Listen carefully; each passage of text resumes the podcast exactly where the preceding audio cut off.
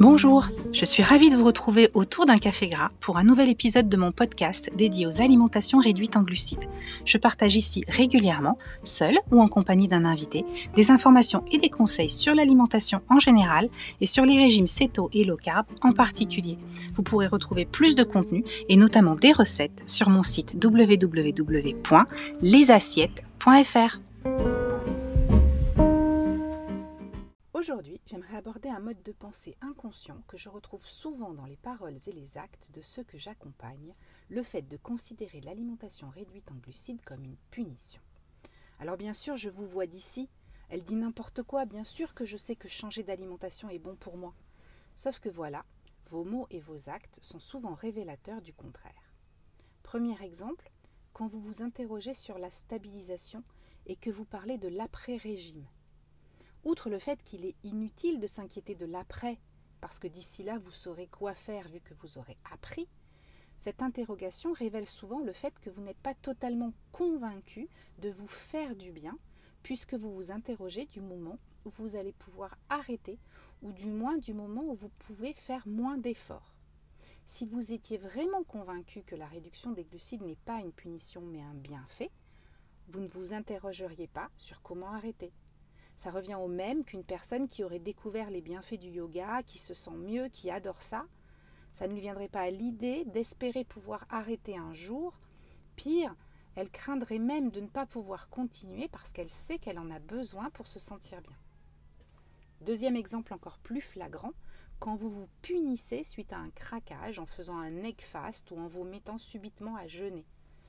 Alors oui, le jeûne et l'egg fast peuvent être des outils intéressants quand on pratique une alimentation réduite en glucides, mais non, on ne compense pas un excès par une restriction, par une punition.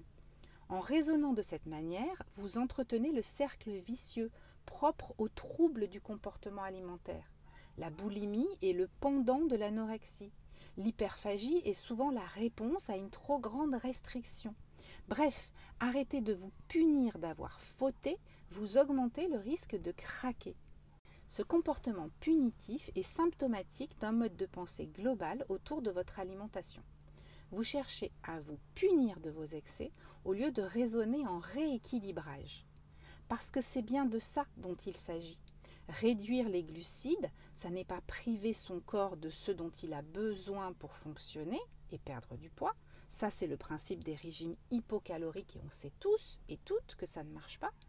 Réduire les glucides, c'est travailler à rééquilibrer sa balance métabolique pour que notre corps, correctement nourri et en bonne santé, déstocke le gras accumulé à cause d'un déséquilibre. Vouloir compenser un écart par un jeûne ou un egg fast, c'est totalement contre-productif. C'est un peu comme quand on dérape sur une route verglacée, ce n'est pas en freinant à fond et en tournant les roues à l'opposé qu'on rétablit la situation. Après un excès ou un écart, on revient aux bases, on reprend le droit chemin, le bon chemin, celui qu'on avait choisi, en appliquant strictement son alimentation réduite en glucides habituelle, en s'interdisant momentanément les petites douceurs, en faisant attention à ses protéines on reste bienveillant avec soi et lucide. Les excès et les dérapages sont toujours des choix que l'on fait, pour de bonnes ou de mauvaises raisons. Travaillez à résoudre les mauvaises raisons, mais arrêtez de vous punir. En acceptant vos erreurs avec bienveillance et en installant une dynamique positive, une relation apaisée à la nourriture, que vous considérerez désormais comme votre allié dans une démarche de rééquilibrage, vous sortirez du cercle vicieux du craquage puisque si vous n'estimez plus vous punir en faisant des efforts, vous n'aurez plus besoin de vous récompenser en faisant des écarts.